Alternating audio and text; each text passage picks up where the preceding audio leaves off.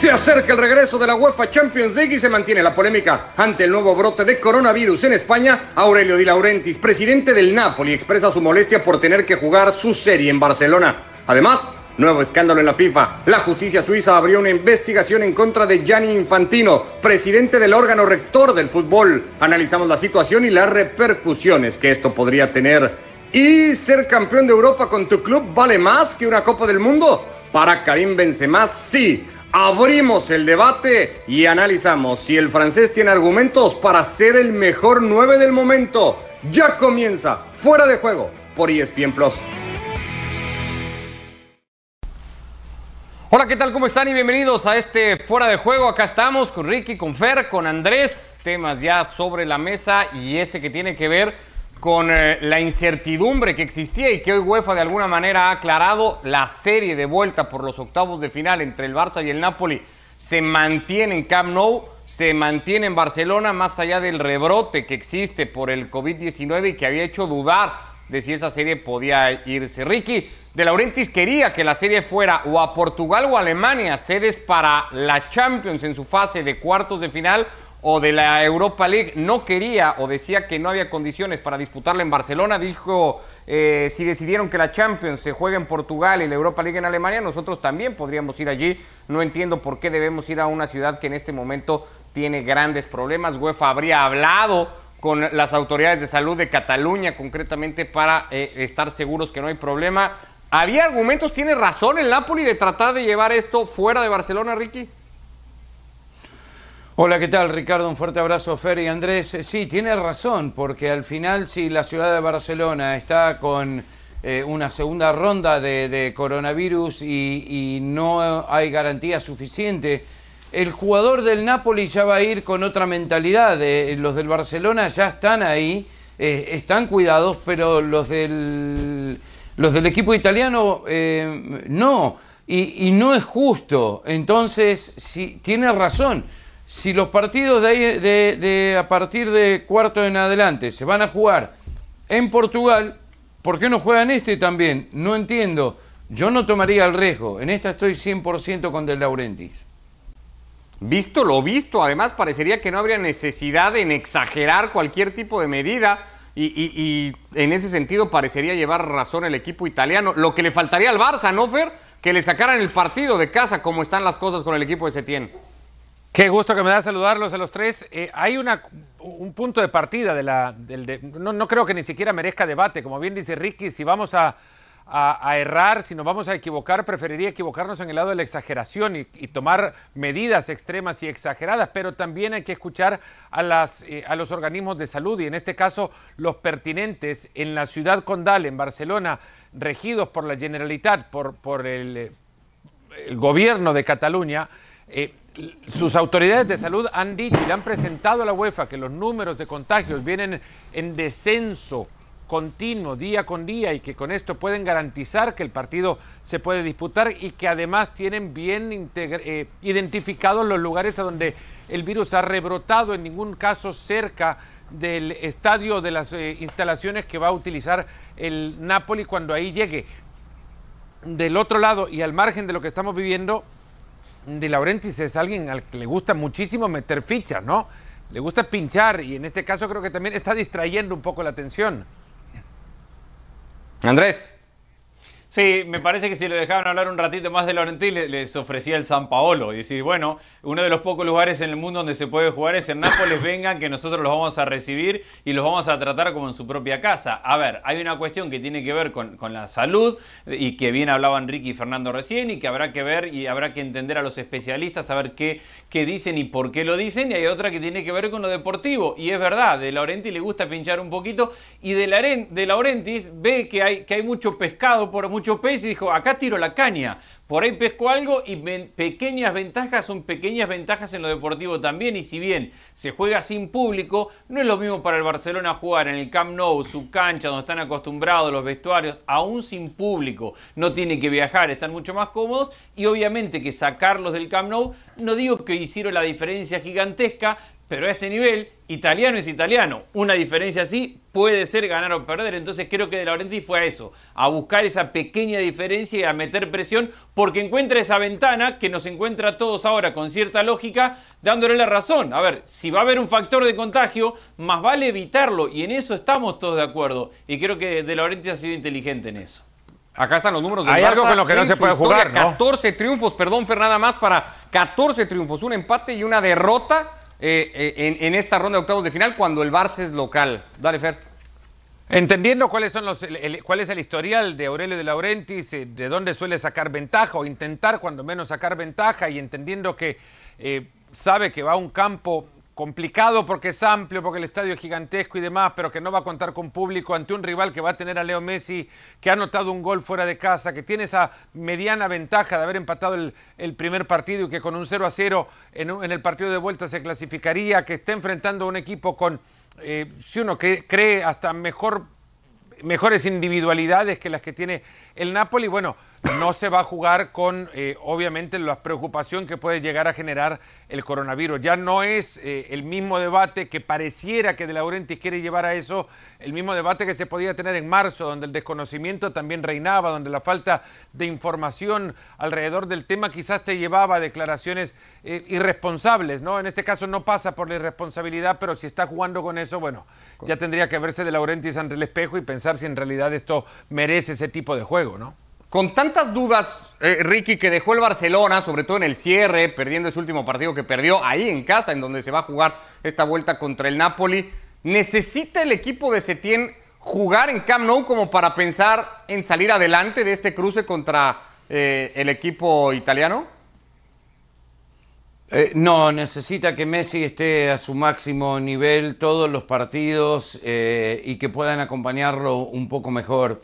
El equipo está mal, el equipo no tiene defensores ahora, el equipo está eh, con problemas con el técnico, eh, Messi no se sabe qué es lo que va a hacer a partir de la próxima temporada, eh, está todo en las nubes, no han ganado ningún título, se enfrentan a un equipo muy bueno, muy dinámico, Messi lo dijo, que si siguen jugando así al Napoli no le iban a ganar, es todo incertidumbre, es todo problema. Yo no creo que el estadio sea tanto un factor para un equipo como, como el Barcelona, y si lo es, entonces están en más problemas todavía. Porque el Barça es el Barça, supuestamente lo iba a ganar todo esta temporada y probablemente se quede con las manos vacías. Así que todo depende de la genialidad de Messi y cómo esté a partir de ese partido, si logran pasar hasta, hasta donde lleguen en Champions. A ver, yo estoy de acuerdo con lo que dice Ricky. Mirá, mirá los buenos jugadores que tendrá Barcelona, que todos coincidimos en, le falta central por izquierda porque no va a estar un Titi, Lenglet es duda, Araujo no está. Le va a faltar Busquets, le va a faltar Vidal. No ha jugado bien en toda la temporada, ha tenido problemas defensivos. En las transiciones, que es una virtud que tiene el Napoli, lo han matado toda la temporada. Para crear situaciones de peligro dependen en exceso de Messi. Suárez recién volvió a final de año. Griezmann ha tenido una temporada gris, donde no ha brillado. Dembélé ni hablar. Y aún así, Pará, Andrés, Vidal pará, sale a hablar- le estás, le están Vidal sale a sangrando los hablar oídos a los diciendo- hinchas del Barça. Bueno, Contale pero son- una pero buena. lo- ahí, te voy a contar una buena. Vidal sale a decir en declaraciones que cuando se termine la temporada hay que ver qué hacen con el técnico. Y aún así, con todo esto, son tan buenos los jugadores que tiene el Barcelona que yo coincido con Ricky, no necesitan la cancha, son candidatos para eliminar al Napoli, aún en este escenario trágico que tienen con Messi, como recordaba Ricky diciendo, No, no diciendo creo tampoco, jugando no creo así, eso. quedamos afuera. No son tan. Es bueno Messi. No, Sí, es bueno, Messi, es bueno Suárez. es bueno- a Yo ver, no, no, yo no sé si ante todo esto y todos los problemas que pones línea con línea, estamos hablando de que un equipo puede ser superior al otro tanto como para creer que le puede, que le puede ganar aún pasando por todo esto. No creo. Yo no, no. A mí me cuesta ver al Barcelona en que es realidad, candidato. por el crecimiento que ha tenido el Pero- Napoli con Gattuso. Hay realidades, ¿cierto? Tiene mejor equipo ahora Napoli para hacerle frente a esta eliminatoria en muchos sentidos, y no solamente el rendimiento deportivo, sino en la cabeza. Yo creo que el jugador del Napoli se cree mucho más hoy de lo que pudo haberse creído cuando el partido de vuelta se tenía que jugar. A ver, Andrés, pero si el Osasuna le ganó a este Barça, si el Celta le hizo el partido que le hizo por lo menos en el segundo tiempo y le sacó el resultado, si antes lo vimos hacerlo al Leganés o lo vimos... a- ¿Por qué no podría hacerlo el Napoli también? No, claro que puede, por supuesto que puede. Y creo que el Napoli tiene la mejor oportunidad que ha tenido en su historia de ir al Camp Nou a eliminar al Barcelona. Yo solo digo, entendiendo que el Napoli claramente puede eliminarlo, solo digo que el Barcelona, en todo este escenario trágico que acabo de definir, con todos los problemas que tiene, para mí sigue siendo el candidato. Empató 1 a 1 de visitante, tiene el resultado a favor. Napoli tiene que ir a hacer un gol al Camp Nou. Es decir, no digo que no puede el Napoli. Yo creo que el Napoli sí puede pero me parece que sigue siendo. Pero no es tan favorito el Barça como podría serlo. No, claro que no lo es. Totalmente de acuerdo. El Barcelona está muy por debajo de su potencial y le faltan dos de sus mejores jugadores como Busquets y como, y como Vidal y le falta un central zurdo si es que no recupera el inglés, se lo recuperará, no va a estar bien y además viene de estar todo el mundo de vacaciones una semana en la playa y ahora tendrán que recuperar en un par de entrenamientos un poco de ritmo competitivo. No es ideal la situación del Barcelona. Que Vidal diga que tiene que terminar la temporada para ver qué hacen con el técnico cuando ni siquiera se sabe si él se va a quedar, también habla de una implosión y de una situación interna que es insoportable y lo decía Ricky entre el técnico y los jugadores. No, lo del Barcelona es tristísimo. ¿Vos te imaginás lo que pudo haber ardido ese grupo de WhatsApp, no? Después, Arturito, por favor, no te, no te vayas de boca. No, no, no, es que estamos caminando por un a lo mejor lo aplaudieron. A lo mejor lo aplaudieron, ¿eh? A lo mejor lo aplaudieron. Y bueno, también puede ser. ¿Viste las manitos? ¿Cuántas manitos se mandan en los grupos de WhatsApp? Sí, bueno. ¿Ricky? No, no, los estoy escuchando y al final tantas vueltas, tantas vueltas, tantas vueltas, todo lo vuelvo a repetir porque no, escuchan. Todo depende cómo está Messi. Nada más. Todo depende cómo está Messi. Si Messi está bien, está al nivel que todos sabemos que puede dar, y que diga esto es lo último que nos queda este año, es lo último que puedo ganar con el Barcelona porque me voy a ir el año que viene, no sé, cualquier cosa que lo motive, esa, eso es, es, es la clave. Después vengan con esto, con lo otro, con el WhatsApp, con las manitos, con qué sé yo lo que están diciendo, pero todo depende de Messi. Bueno, dependió todo el año y no han ganado nada, ¿eh? Bueno. ¿Y siguen dependiendo de Messi? Claro, bueno, y dependiendo todo el año no han ganado nada.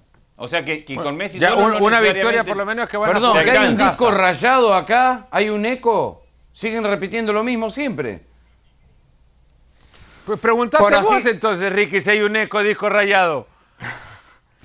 Habrá que, Habrá días para ir analizando más a detalle y más allá de Messi las posibilidades que tenga el Barça de eliminar y por dónde pasarán y lo iremos eh, viendo conforme nos acerquemos al partido. La nota del día de hoy tuvo que ver con la noticia que llegó desde Suiza y es que la Fiscalía Pública de Suiza ha decidido abrir una orden penal y una investigación en contra del presidente de la FIFA, Gianni Infantino, por su relación con el fiscal general Michel Lauber, que estaba encargado de investigar los actos de corrupción dentro de la FIFA y que renunció en días pasados a su cargo en medio ya de muchísimas sospechas por un par de reuniones, tres concretamente que habría sostenido con el actual dirigente de la FIFA, de las cuales ambos han dicho no recordar lo que se habló en la reunión. Eh, se estaría hablando de ocultar información y de no haber sido demasiado transparente, así que todo eso podría incluso acarrearle a Infantino hasta una pena de cinco años de prisión.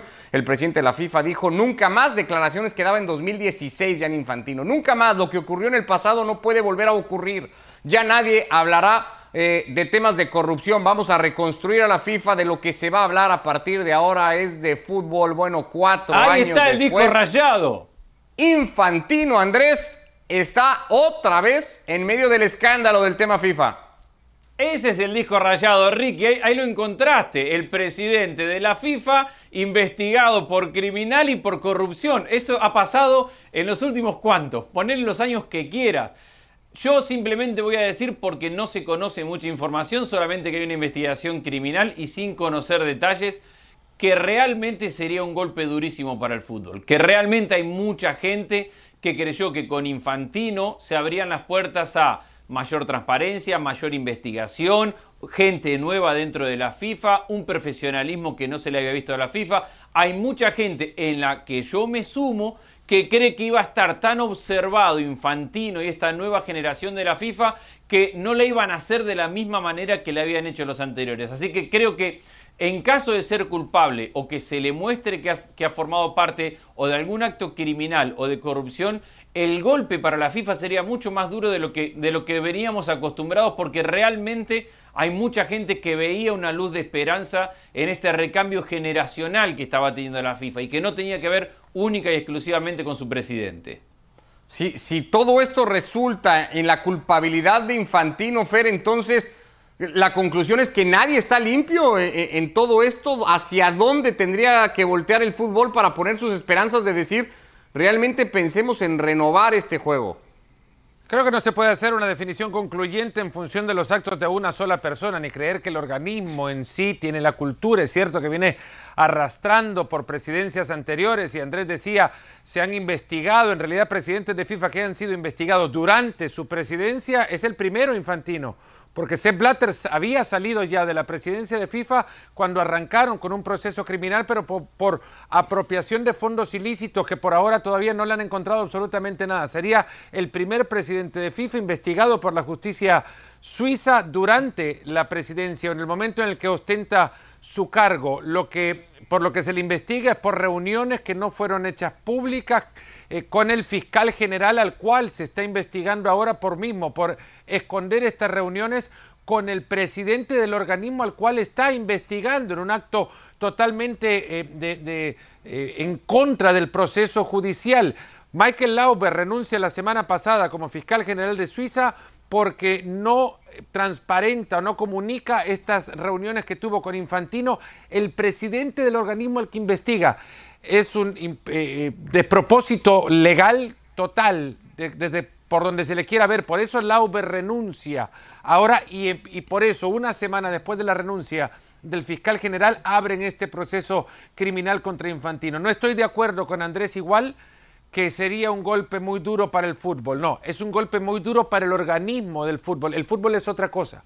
Es el juego, es, eh, son los modelos. Manejado pelota, por todos ellos, Fer. En manos Pero de bueno, todos ellos está el juego. El juego hay y que la tratar pelota. de protegerlo y verlo desde ese lugar. El mundo del fútbol es el que de nuevo vuelve a estar en el. En y el que cuántas veces ha afectado el Pero, juego, el mundo del fútbol y su corrupción. ¿Cuántas veces el juego, la pelota y los jugadores que salen a la cancha se han visto afectados en sus rendimientos? Bueno, en eso sus es lo que resultados? tenemos que proteger nosotros, pero después Claro. los organismos que busquen ellos cómo cuidan su credibilidad. Que, que en ese proceso estaba esta FIFA cuando en un momento nada más, con toda esta ola de, de noticias, y, y, es que su fotografía apareció por todos lados, parecía que estábamos regresando al pasado. Eh, es más, desde la misma fotografía ya nos imaginamos la segunda temporada del presidente. El actor colombiano Andrés Parra pega, pero justísimo, te digo. Tres reuniones, Ricky, habrían mantenido. Infantino quiso defenderse en su momento cuando en 2017 tuvo esas reuniones a lo largo de 15 meses. En, eh, en alguna declaración dijo nada de malo, tiene reunirse con el fiscal general. Cuando al presidente de FIFA le dijeron, ¿y de qué hablaron? Dijo, no me acuerdo, no, habrá sido muy importante que no me acuerdo. Lauber tampoco pudo dar eh, cuenta de la conversación. Eso ya deja un poco mal parado a ambos. A ver, muchachos, hay un dicho, el zorro pierde los pelos pero no las mañas. Hay mucha gente de FIFA que continúa, que ya venía eh, después del FIFA Gate, esto es muy nuevo, esto va a llevar tiempo cambiarlo, esto no va a ser fácil, van a caer siempre en la misma. Y les digo una cosa, desde mi punto de vista, pueden caer todos, que el fútbol va a seguir. Que si va, se va a hacer mucho ruido, en esta estoy más con Fer, el fútbol sigue y, y, los partidos se van a jugar y los mundiales se van a jugar y vamos a descubrir y vamos a descubrir. ¿Por qué? Porque ha sido así ya Pero... por casi 100 años. Entonces no cambia nada en, en, en todo esto. Los agarran porque son corruptos. Todavía no hay nada 100% dicho, pero así se han manejado siempre. ¿Qué esperan ahora? Pero eh, si que, a ver, que, Ricky, yo no estoy tan de unos acuerdo. años todo va a estar si bien. son si los acusan de manipular sedes de Copas del Mundo, si siempre hay sospechas de si los sorteos llevan o no llevan Sí. maña, si todos los que investigan son culpables de actos de corrupción, ¿cómo no va a tentar Sí. eso a la credibilidad del deporte? ¿Cómo le vas a vender al aficionado que lo que está viendo y lo que está consumiendo es un producto libre de todo esto Como y que vale la ahora. pena seguir consumiéndolo? Nada, pues mantener esto, mantener eso. en el rectángulo de juego y enseñarle al aficionado que lo que ahí pasa es una competencia entre dos equipos, es cierto, y que puede haber rodeada de muchísimos de intentos de manipulación a eso es lo que nosotros tenemos que también estar alerta. Se nos pasó en esta región, en CONCACAF, tener a un directivo de una empresa dueña de derechos de televisión como secretario general. Eso se nos escapó a todos y eso es donde nosotros nos tenemos que considerar responsables. Que eso no se nos vuelva a pasar, que no se nos escape en el camino nada de eso. A ver, yo creo que todos tenemos un poco de razón. El fútbol va a seguir porque, porque sigue hoy. Hoy seguimos vibrando con las definiciones de las ligas o con la Champions y todos sabemos de casos de corrupción que ha habido en el fútbol en los últimos 15, 20 años. Arreglo de partido, arreglo de árbitro y todos seguimos llegando a la definición de los campeonatos con la expectativa de ver quién lo gana. El fútbol no se va a parar y en eso estamos de acuerdo y los mundiales mm, vamos a seguir teniendo toda la expectativa que tenemos pero llega un momento en el que la credibilidad de los dirigentes ya no da para más. Yo sí veía en, Infantino y en esta nueva generación una generación que se iba a sentir más observada, que se iba a sentir más investigada, que iba a tener la gran oportunidad de mostrarse de otra manera ante el fútbol, con un liderazgo moderno, con un liderazgo diferente. Creo que tienen todavía esa gran oportunidad y es verdad que todavía no están condenados de nada, pero hay otra realidad también y tiene que ver con el sentido común. Cuando dos partes involucradas no deberían reunirse y se reúnen y dicen que no se acuerdan de lo que hablan, probablemente la batalla legal la ganen. La del sentido común ya la perdieron. Sí, hay, una, hay una realidad, y nada más para terminar esto. Rapidito nomás, antes de entrar al siguiente tema ha sido recién electo miembro del Comité Olímpico Internacional, Gian Infantino. No creo que ni ese organismo ni la FIFA quiere tener adentro como miembro aún y como presidente al mismo personaje que está siendo investigado criminalmente. Por lo menos un paso al costado tendría que dar mientras dure el proceso criminal. Pero pensar que en la FIFA o en el COI alguien se anime a tirar la primera piedra, Fer, no sé si todos van a decir el comité no, de ética de la FIFA. A ver a mí. Bueno, exijámoslo acá. El comité de ética de la FIFA lo tendría que suspender a Infantino. ¿Cuántos va a haber realmente libres de pecado, por decirlo así, como para decir juzguemos a Infantino y señalemos en caso de que todo esto se compruebe y termine entonces para pues por lo mismo para que el organismo no se vea involucrado en nada de esto para que no se vea involucrado que saquen al presidente mientras dure el proceso parte de lo que eh, podría pasar y ya veremos en qué termina todo esto. De momento sí, sacudida y, sacudida de las feas la que se ha llevado eh, el fútbol o su organismo rector, para mí un poco de la mano ambas. Eh, Karim Benzema ha dicho el día de hoy, en medio también de todo esto que pasa con Benzema y lo alejado que lleva ya de la selección francesa por las razones que todos conocemos, cambiaría, le preguntaban, ¿no? Si las cuatro Champions o un Mundial, ahora que Francia presume ese título, y decía, no, de ninguna manera, las cuatro Champions por encima de cualquier cosa. Acá hemos debatido muchísimas veces si a la Champions se le da demasiada importancia o parece ser el único torneo que se juega en la temporada. Bueno, para Benzema Fer un poco lo es, ¿no? La, bueno, si, yo siempre he dicho, si el Mundial es lo más importante en el fútbol, veamos fútbol nada más cada cuatro años. No, una cosa que sea lo más importante, otra cosa que sea lo único importante, Fernandito. Bueno, pero si se mide la carrera nada más, si se mide la carrera de un jugador solo por el Mundial... Y lo único importante. veamos eso nada más entonces. Y, y Benzema, dice, Benzema se queda con lo que tiene, obviamente. Y ahí tiene una familia además. En el, en el Real Madrid tiene un grupo de jugadores que, que, lo, que lo quieren, que lo arropan, son títulos que ya consiguió. En Francia ve a muchos como enemigos también porque no lo apoyaron en su momento cuando él necesitaba de, soporte de, de, aquellos colegas que estaban también metidos en lo que parecía para él una familia dentro de la selección y al final muchos le dieron la espalda. Entonces dice, yo me quedo con lo que gané con mis amigos, con mi familia. Con, con lo otro que puede ser una selección y un premio importantísimo, bueno, eso ni lo tengo ni lo sueño ya porque seguro Benzema ya no piensa en la selección. Messi y sus amigos, Palomo y sus amigos, suena bien. y vos no querés estar, no, a ver, ¿quién tiene más chance de ganar, Ricky Ortiz? ¿Un equipo nada más de buenos jugadores o un conjunto de buenos amigos? aparte de buenos jugadores. Si lo dirige, si lo dirige Mourinho ganan, si lo dirige Pochettino pierden. A ver. No, si lo dirige Mourinho seguro dejan de ser amigos, eso también. Yo creo que está herido, está herido Benzema, porque le pegaron una tremenda patada en el trasero de la selección y salieron campeón igual sin él. entonces ahora sale a hablar de lo que no tendría que estar hablando. Eh, Preguntale a Giroud se fue si de la boca. De Benzema. Totalmente innecesario ese comentario. Eh, no importa el comentario, lo que a él le gusta. No es como decir que te gusta el, chocola- el helado de chocolate o el helado de limón. Es más o menos lo mismo. Pregúntenle a Messi No, si Ricky, las Champions no, no, por, por- Ricky, por un, por un mundial. ¿Qué estás metiendo el helado ¿de de qué limón en estamos hablando acá? chocolate? Estamos dando muchas vueltas, ¿eh? Muchas vueltas. a esto. Yo estoy de acuerdo con Ricky 100%. Y te escucho, Fer, decirle, preguntale a Giroud si no quisiera la Champions. Seguro que la quiere. Ahora preguntale Ay, va a si cambiar el dejaría- Mundial. Va a cambiar Pero, el Mundial te- por las cuatro Preguntale Champions. si dejaría el título del mundo por ganar una Champions. Por lo Pero es que- mismo. Entonces Claro. el otro dice, no, me no, quedo con la. Champions porque esas ya las tengo. Claro que ¿Va a no, pero que bueno, no va a querer el Mundial también? A ver, yo no voy a cambiar lo que piensa Benzema. Andá a jugar con tus amigos, Fer. pensar lo que se le No antoje. tengo. Lo, lo que estoy diciendo es que cuando jugás por el himno de tu país, cuando vos jugás por, por tu A ver. familia, por tu gente, por hay un valor agregado que se pierde en el profesionalismo, porque así como Benzema hoy sale y se besa al escudo del Real Madrid, mañana se va al Paris Saint Germain y lo besa, el club es un trabajo, la selección no, la selección sigue teniendo ese sentimiento que después cuando los jugadores pasan a trabajar, pueden tener un poco más, menos, pero nunca será igual. Entonces, no voy Me- a cambiar lo que piensa Benzema, simplemente voy a decir que no estoy de acuerdo, que para mí la selección Me encantaría- es el lugar del ol- verdadero hincha. Ol- Me olvidémonos de Benzema. Fer- Perdón, Dale, me encantaría que Fer le pregunte a Mario la próxima vez que están juntos si él cambiaría el Mundial por cuatro Champions. Ahí tenés la respuesta. Y pero es que estás peleando Mario. conmigo, estamos de acuerdo, Ricky. Vos tenés ganas de pelear nada más. Si querés pelear, Bueno, agarró un espejo y empezaste a hablar va- vos va- solo. va- Yo lo que un he dicho replanteamiento. es que Benzema, obviamente que va a preferir lo que ya tiene.